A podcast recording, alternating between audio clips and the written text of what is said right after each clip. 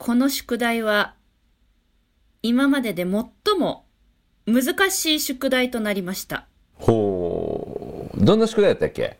え？自分の何やった？帳字を書いてきなさいっていう、そういう宿題じゃないですか。そうかそうかそうかあそうかそうかそういうことをね前回自分でコーナーに追い詰められて自分でノックダウンしされながらなんか しかも重たい宿題をちょっと重たい宿題を乗っけられてはい。カウント10みたいな感じだったもんね。え、西村さんは宿題の、だ宿題何だったっけってことを覚えてないのに、先週私が、うん。こう、ファイティングポーズ取ってまたやらかしたねってことだけは鮮明に覚えてたんですか、そうそう思い出した思い出した。なんて人だ。うん。ほんであなんかなんか課題があったなっていう感じはしてたけどね。うわー。ちょうどですね、このはい。1週間前です。うん。収録をしたのが。はい宿題に当てられた時間は1週間でした。1週間。え丸々ってこと？そうですよ。え長所を書いてる毎日ね考えてましたよと申し上げておりますです。え毎日考えたっていうことは、はい。え昨日ぐらい書いたってこと？毎日考えながらいろんなメモをちょいちょいちょいちょいちょいちょいちょいへー携帯にメモしたりとかメモ帳にメモしたりとかノートにメモしたりとかもうそれはそれはパソコンでも書いて大変でしたすごいいい時間やったね帳字を書くってこんなに大変なんですねそうかいい経験したねこう自分のだってこれから先のねあの人生をずっとこう想像してそれをまとめてね、文章にするってことだからね、自分の人生をなんか未来に向かって一回来たような感じやからね。そうですどんな、ねうん素敵な人生になってましたか？まあちょっとあのご挨拶の後に お伝えをしていきたいなと楽しみやわ。1週間かけて書いた長寿自分の長寿ね。はい。おー今日はそれを披露していただけるんですね。はい楽しみ。出してよかった宿題忘れたけど。えもう。褒めるだけが褒め立つじゃない。はい日常の中からダイヤの原石を探し光を当てる。褒める達人的生き方を提案する。今日も褒め立つ。こんにちは。なっこも褒める褒める達人褒め立つこと西村孝之です。こんにちは。褒め立つビギナーまるっと空気をつかむ MC の丸山久美子です。この番組はですね褒め立つって何？と褒め立つに興味を持っていただいた方そして褒め立つ検定は受けたあるいは褒め立つの講演会研修は受けたんだけども最近褒め立つご無沙汰だなーっていう方に褒め立つを楽しく楽しくお伝えするそういう番組ですもうさ私は別にここまでやろうとは思ってなかったですし、こんなことが待ってるかとも思ってなくて 先週の放送を楽しく撮れればいいなとうん。やってたんですよ。うん。そしたら西村さんがさなんか人生のなんだっけ目まるちゃん目的と目標の違いって知ってる？でああれですよね。あそこから始まったんですよね。そうそうそうそう。よかったやんそう自分の人生の目的と出会えるっていうかそこを明確にして生きている人っていうのは実は少ないからね。でそれが明確になるとそれに向かっての目標設定もできるようになるし、えーじゃあ目標を達成するためにどういうステップを踏んでいったらいいのかなっていうことが明確になるからこの人生の目的を自分で確認して明確にするということほど人生豊かにするものは僕はないと思ってるから、うん、それを長寿を通じてねいろんな方法があるんだけど一つは自分の長寿を自分で変えてみるっていうのがあるよっていうのでね、うん、やってみたらっていうかやったことないからうんじゃあやりましょうっていうことで決定したよねそうですね。宿題が。うん。何年かな前の収録でも一度うん。長寿を書くといいよ、ま、るちゃん、うん。そうなんですね。書いてみようなんていうことは言っていたんですが実際にやってみようっていうのとやってみるっていうその実行レベルは全然違いました。身をもって体験いたしました。だからやってみようって終わる人はすっごく多いんだけど、うん。やってみましたっていう人は、はい。これほんと少ない。これねもう一個のワークがあってねこれもあのやってみるといいんやけど自分の夢を100個書き出す。夢を100個書き出す。え、うんあの、うん毎年 ZYDY やるときにやりたいこと100個書くと似てる感じですか、そうそうそうあれも実際やった方がいいよって言うんだけど、はいあのやりきる人100までやりきる人って意外と少ないんですよね私も番組でやりましたけれども、うん100出なかったですものね、うんうんうんだからその物欲が尽きた先に何が出てくるかっていうのが面白いんやけどねそっちの方はねああうんうんうん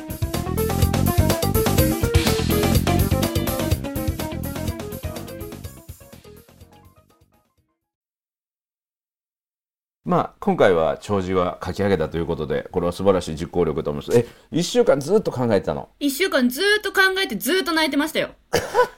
なんでしょうね。もう、先に言いますけど、ずーっと考えてずーっと泣いてましたよ。へえ考えるたびに泣いてましたよ、私。へーいや前回もね僕もまるちゃんの弔辞をね本当にね号泣して聞くやろうなって腹抱えながらって言ってね、おかしいで。す それって笑ってるよねっていうねツッコミ入れてよっていうところで終わったんやけどね。うんうん。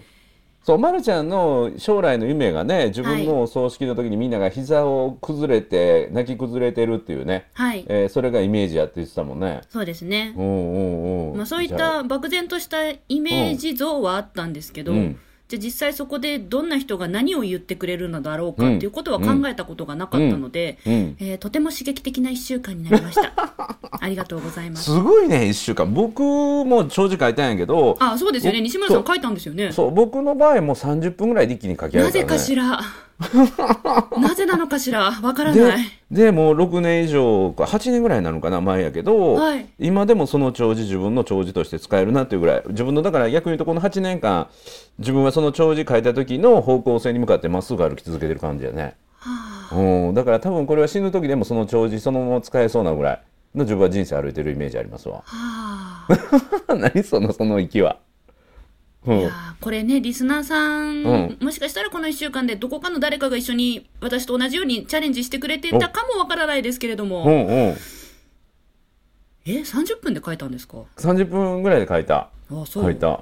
うんまあ、人の数だけうん。うん結果があるということですね。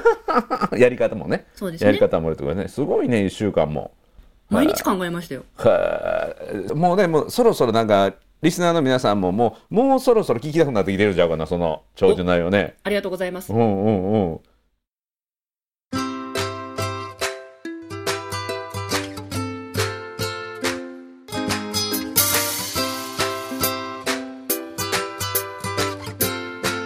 今日も褒め立つ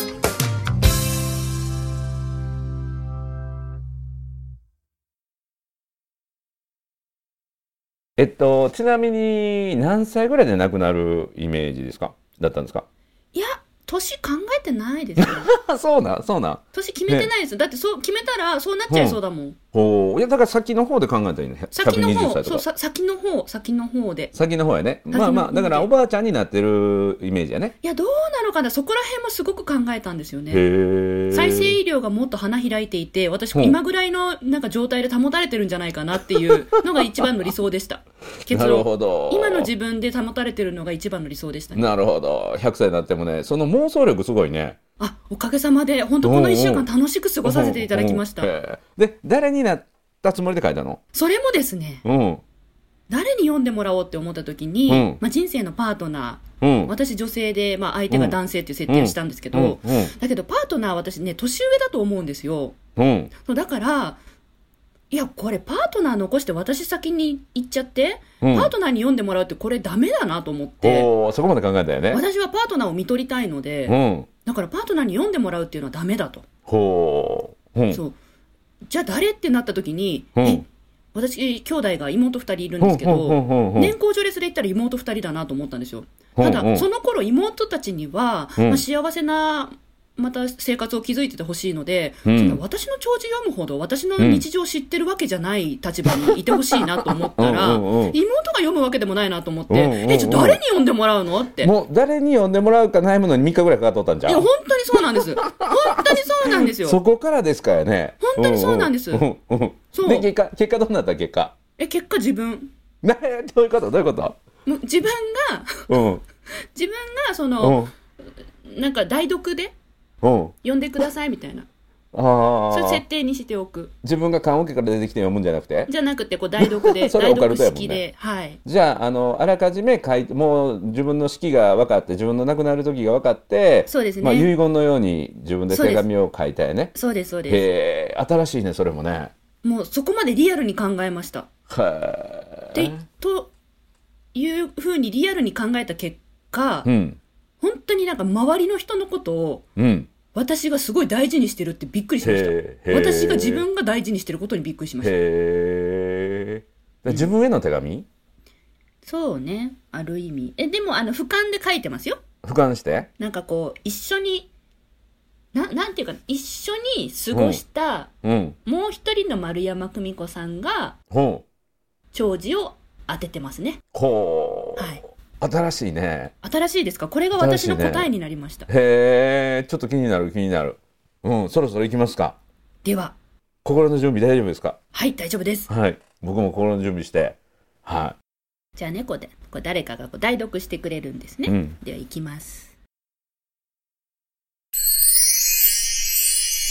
4個目。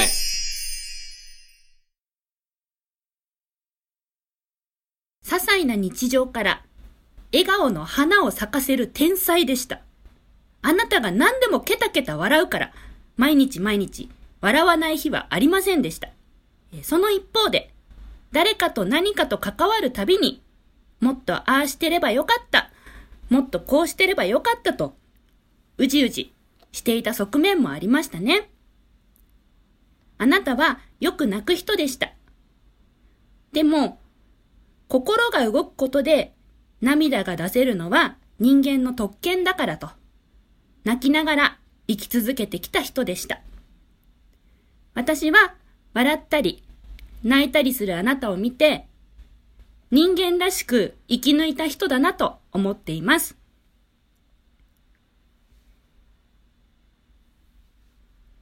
この後の時間、あなたに会えなくなって大泣きする私たちを見ていてください。心配していたよりもずっと、あなたは周りに愛されていたという証拠を見ていてください。私たちのこの涙で、来世へ向かうあなたの背中を押します。もっと、ああしたかった。もっと、こうしておけばよかった。そう言いながら、来世に、叶えに向かってください。いってらっしゃい。ありがとうございました。以上です。素晴らしい。ああ、もう読むだけで泣ける。なるほどね、うん、周りとの関わりがすごくね見えてくるし自分で自分のことすごい俯瞰してね。いや、もう精一杯でですわ、これが。これが笑精一杯ですわ、笑ったらあかんけど。う。んうんうんうんどうでした？いい人生でした？そうですね、あの書いてみて、うん。あ、ちょっと待ってもらっていいですか？鼻水を。うんうん。ななんかもう、これ本当作るの大変だったからいろんな思いがあって涙が出てくる。うん。ちょっと待ってね、皆さ。うん。ん。うん4個目。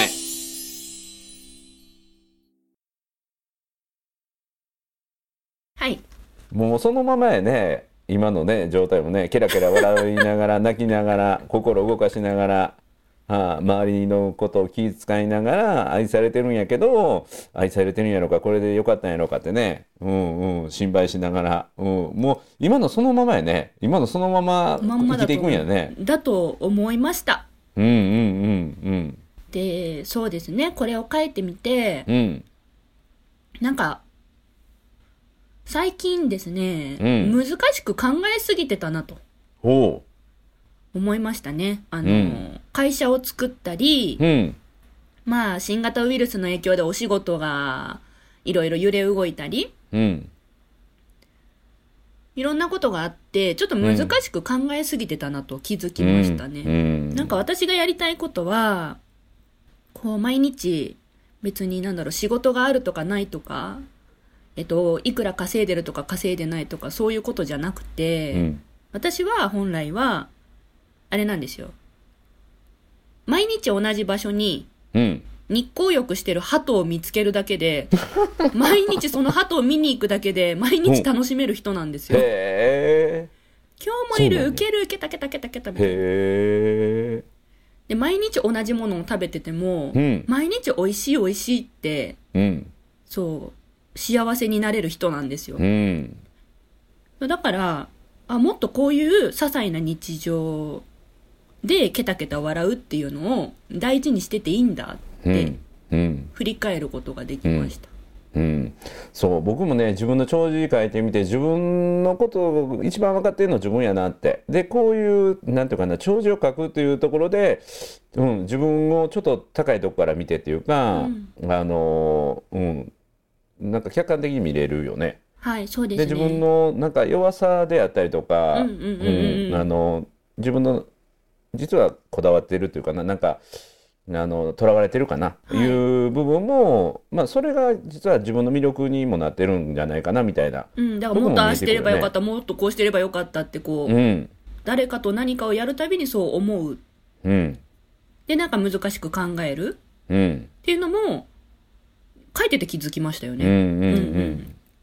だからもっとねあの単純に自分の心が笑える方向うんうんのことをやればいいんだってすっきりしました、あ素晴らしい、はい。だって先週は勝ち負けの話してたもんね僕と。だ から今今週見事にファイティングポーズ外れてるもんね。ファイティンしてないですもんねしてへんしてへんそうです。ね。そうだから難しくね考えてたんですよ、うん。うんそうそう荒波に揉まれてたんですよきっと。誰も波作ってへんのにね。もともと私はこういう人間、こっちなんです、こっちこっち、ケタケタ笑ってて、た、うんなんかうん。楽しんでればいいんですよ。そうそう。それでいいんですよ。お金は後からついてくるしね、別に大丈夫。地位も名誉も後で全然ついてくる。そう。そうなんですよ。だから透明自分が透明感出てくるとというか、はい。その欲っていうものねあの物欲とか金銭欲とか名誉欲とかはい。そういうものがあの荒波を自分で作ってるんよね、うん。そういうのがないともっと自然に生きれて、はい。実は波は全部自分で作ってしまってて自分で巻き込まれて苦しんで溺れそうになってるっていうね、う。ん、だからそれをすっと自分で引き上げることもできるっていうね、はい。うん、これがだから人生の目的と出会えるっていうか自分はどんな人生を生きたいのかっていうことを考えるうんううんん。だから楽しくしたい。そうそう長寿学ってあのなんかね縁起でもないということかもしれないけども、はいこの世の中にね絶対っていうことなくてもしあるとするならばこの体が役目を得る、はい。うん、その絶対的に苦しを恐れるよりは今を生きているかどうかを考えよう、うん、ただ死んでないだけっていう状態を続くことを恐れたいねっていうのが、まあ、これは褒めることの究極はこの命に対する感謝。おうこの今生きていること。この世にいられることは実は本当に素晴らしいこと、うん、だからこの自分のもらってる命っていうのを本当に生かしきっていこうよっていう。そのために自分が本当にね何をしたいのか、うん、ということを自分で気づいてあげる、うん、で自分をなんていうかなしがみつかせてるような、うん。なんかまとわれてるようなそういうしがらみって何かっていうのを自分で考えてみると、はい。そこから抜け出せるヒントがあるかもしれない、うんううん。ん。だからファイティングポーズ取り続ける必要ない。いや、ななんかね、こう、ファイティングポーズ取ってしまうとか、あと、なんかこだわっちゃうとか、難しく考えちゃうのも全部ひっくるめて、うん。人間らしくていいなって思えたんです。だから、人間らしく生きれる人、その、うん。心が動いたら泣けるとか、うん。笑えるとか、うん。怒れるとか、うん。悔しがれるっていう、そういう人間らしく生きれる人うん。を周りに、なんだろう、一緒にうん。いてくれたら嬉しいなって。で、その人間らしさを多分お互いに磨いていくだろうから、うんね、なんかみんなでケタケタ笑えるような人間らしさを作っていけたらいいなっていうのが分かりました。すごいいい気づきやね一週間かけてよかったねそうなんですよ。あよかったんもやほんならういや、よかったんだ、よかったんですよ。でも大変。よかったや大変よ、これ。よかったやお仕事の移動中とかに考えるわけですよ。新幹線乗ってる時に考えたら涙が出てくる。なんだろう、こう、いろんな人にの、あの、感謝の思いが溢れちゃって。いや、妹に読ませるのも、いや、やだなとか。うんうんああ、じゃああの人、いや、じゃああの人、いやいやいやいや、あの人のことは私見見取りたい。この人のことも私は見取りたいから、うんいや、私が一番最後がいいんだけど、でもどうしよううどうしようみたいな感じうで。んうんうん。で自分やったよねそうです、そうです。で、結果行き着いたのが、もう皆さん先行ってくださいってことでした。私があなた方の、えっと、あの、最後の時うんは、えっと、うもう、私が代わりに膝ついて泣きますので、うん。どうぞ皆さん、なるほど。はい。私が笑顔で見送りますと。笑顔とえー涙というと鼻水で。ことはということはやで、はい。あの膝ついて泣いてくれる人は誰も残ってないってことやだとしてもいいや、もうって思いました。そこまで。だけどね、だけど、長寿ではちょっと欲張って、欲張って、そう、うん。あの、これからみんなで泣くからみたいな、そういうの入れましたけど、ね。でも本来はもう膝ついて泣く人はみんな見とってるからねまちゃんがそうね今出会ってくれてる人たちは、うん。もう、そんな寂しい思いしないで、うん。どうぞ、もう、うん。私があとは寂しい思いは引き受けますと思いますした。ごい。やさそこまで優しいんやね。いやいやいやいや素晴らしい。本当になんでいろんな人の顔が浮かんで一人で新幹線ですり泣きですよ。実はいい人みたいでしょ。いい人なんです。ありがとうございます。本当に。いや今日ちょっとポイント高いね。ポイント高いね。うんうん。好感度上がりましたかね？か好感度今日だいぶ上がったと思やっぱ狙わないと上がるんですかね、ううんうん。狙ってなかったよね、うん、作戦成功かなと思ったけど作戦じゃなかったよね。今日はピュアですから。おお素晴らしい。見てください。洋服だって白です。なるほど、はい。そういう意味でね、はい。そういう意味でね。ピュアです。素晴らしい4歩目。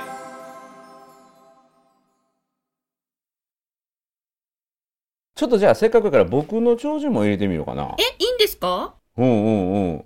えっ、とね僕の場合は僕の場合はうちの妻。はい。妻があの呼んでくれて僕が80歳で亡くなる前提にしたんですよ。で西村家ってね結構寿命短かったんだけどでもね今「ライフシフト」という本を読んでから100ぐらいまで行きたいなと思って。じゃあ書き換えないと、あの 文章の中には出てないのではい。大丈夫なんですけどね、僕が書いたんですよ。僕が書いたんだけど、うちの妻になったつもりでね、はい。えー書いた長寿をちょっと読ませていただきますね。長寿。高吉さんへ。生前あなたは生き切るということにこだわっていました。そして一人の一人でも多くの人に生きがいを与える。一人でも多くの人の生きがいになろうと懸命に生きてきましたね。褒めるという仕事を通じてまた褒める達人を世に送り出すという仕事を通じて自分がこの世に来た証を私たちに残してくれました。あなたが基礎を作った褒める達人褒め立つという職業は心の内戦状態だった日本をこれから心の豊かな国に導いてくれるものになります。ぜひ天国から見守ってあげてください。今日あなたを忍んでたくさんの人たちが集まってくれています。私たち家族の知らないところでこんなにもあなたは愛されていたんですね。誇らしくもあり少し寂しくもあります。あなたが元気なうちにもっと仕事のことを聞いておけばよかった。私たち家族にできることがもっとあったのだと思ってしまいます。きっと高橋さんのことですからそんなことはないよ。家にいる間思いっきり楽させてもらった。笑わせてもらった。これに勝る家族の協力がなかった。ととびきりの笑顔。少し照れたような笑顔で話すんでしょうね。私たち家族にとってあなたは本当に誇りでした。外で尊敬を受けている姿と家でとのあ家でのあなたとのギャップに笑ってしまうこともありましたが本当に私たち家族を愛してくれていましたね。その照れくささから家族の女性陣は反抗したりからかったりしたりしました。その時のあなたの少し寂しそうな顔が忘れられません。今改めて伝えます。私たちもあなたのことずっと大好きでした。そして今も心から愛しています。誰よりも人の価値を見つけ伝え続けた高吉さん。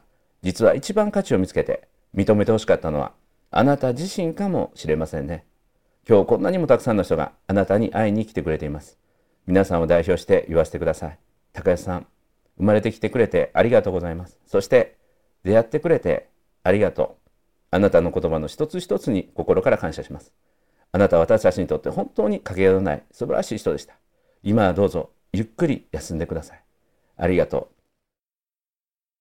私これ最初に書いて読んだ時ですねボロボロって泣いてお前なんで俺の気持ちこんな分かってんねんって自分で書いたからなんですね。そうですね。あなたが書いております そう本当にね。でもこのこ長寿。っちが泣けてくる。そうこのね長寿8年前に書いたんだけど今もその通り生きてるなって思いますね。ほう。うん。ああなんだか。もう。だから僕は褒め立つやってるのは自分が認めてもらいたくてやってるんだなっていうのを再確認できたし、はい。それはやっぱり家族からだし身近な人からだし目の前の人だしっていうね。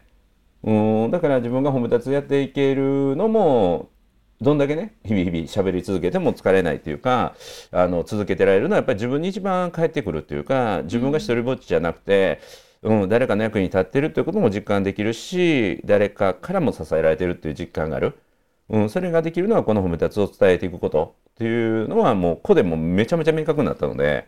うん、僕のなんていうかな人生の背骨ですねこの文章は。はうん、あもうそれを聞く時が年功序列で 私がそれを聞く時が来ることがうん、一番幸せなことでね。幸せなこと、うん、順番でっていうのがね。なので、うん。えっ、と2回目に聞いた時もうん、初めて聞いたかのようにうん、受け止めたいと思います、うん、あ知ってましたそれとか言わないようにしますわ。そうそうそう。実はねこの 僕の長寿は本の中に入れてるんですよ。あそうなんですか？そう。だからあのあと褒め立つ検定2級の中で毎はい。回この弔辞僕読むんですよ。あ読み慣れていらっしゃるうん、まあちょっと今日何回か噛んだけどね。あの、うん、だからおそらくね、おそらく僕のお葬式ではこれ多分読まれると思うわ。じゃあみんなあのあそれ知って残ってるじゃなくってうん。初めて聞いたかのようにこうか、もうみんなで合唱するとかね。そうですね 来たーとか言わないようにしますねうんうんうんうん、うん。出たーとか言わないよううんにします、うんうん。だから僕がこの長寿生まれる時にはなんていうかなアメリカンインディアンのねことわざですごく好きな言葉があって生まれてくる時は自分が泣いて周りが笑って、うんうんうん。で亡くなる時には自分が笑って周りが泣いてっていうね、はい。うん、っていう素敵な言葉があるんだけど多分僕も笑ってるし、うん。あのみんな寂しさがあるかもしれないけども西村さんは生き切ったよねってありいうがとう人生になるだろうと、ねうんうん。になると思う。うん。貯めときます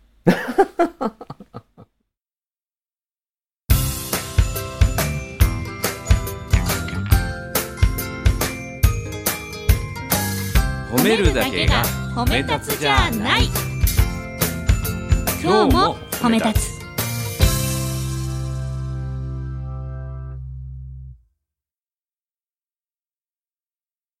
いやーでもなかなか今日はねあの深い内容になりましたよね。年の瀬に。うん。あれ？うんこの番組は今回の放送と次回の放送で2020年を締めるんですね。ですよね。だから次回はあの ZY と DE と、うん、絶対やるぞとできたらいいなをね年末のあの毎回の恒例としてあれ？やりたいと思いますね。と、え、総括？総括。あはい。どうした？固まってるよ。ついに来たわけですね。2020年 ZY の総括が。そう、僕はかなりこう、予定が変わったからね、今年えは僕、僕僕も変わりました。僕うんも変わりました。あの、はい仕事がめちゃめちゃ充実したスタートやったんですよね。はい。だからあえてプライベートをがっつりこう意識して予定を入れようと思ってたんだけど、はい。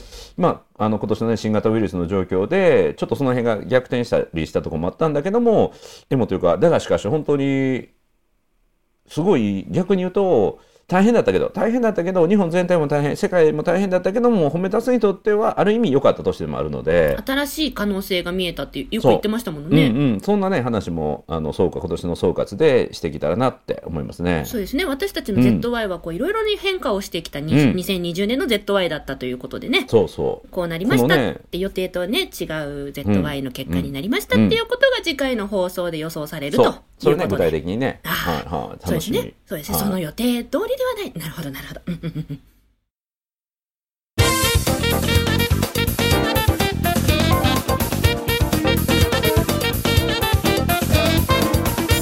どうしても終わるねそうですね。あの、笑顔で。今日よう泣いたしねでも本当に今日あの透明感が出てましたようん。ピュアな感じ。ピュアマルヤピュアまで。ピュアマルコでいきたいと思います。ピュアマルコ、はい。うんうんうん、もう先週までの3回っていうかそれまでのあのやつとだいぶ違ったよ。もうピュアマルコいい感じ。あ、ありがとうございます。うん。うんもう私はこのね、このピュアな、その人間らしく、ピュアな部分をうん。皆さんと一緒に育んでいきたいので、ぜひこう、ね、人前で話せるようになりたいとか、自分の言葉で表現できるようになりたいという方々、ぜうんひですね、これからも一緒に仲良くうん。鍛えていこうじゃありませんかと。ね、だから面しゃべ白いでございりーズしゃべりを通じてしゃべりを通じてしゃべれるようになるだけじゃなくてピュアだね自分と出会えるっていうところもあるよね。もう素直に自分を受け止めるそう。そういう人間を増やしたいっていうことだったみたいです、素晴らあ素晴らしい。いいいいとこ行ったね。いいとこ行ったね。ありがとうございます。素晴らしい。なんて今日ピュアなんで。ありがとうございます。やっぱピュアから出る言葉ってピュアなんだたね。よかった。先週コーナーに追い込んで追い込んでって言いましたね。今 私が自分から言ったよねって言いましたけど今今うん。追い込んでって言いましたね、うん追い込んだ、あ追い込んでたんだ。うんうん、ピュアやからあの白状した、うん。はい。ということでナックを褒める褒める達人褒め立つこと西村孝之と。褒め立つビギナー。まるっと空気をつかむ MC の丸山久美子でした。今日も褒め立つ。それではまた次回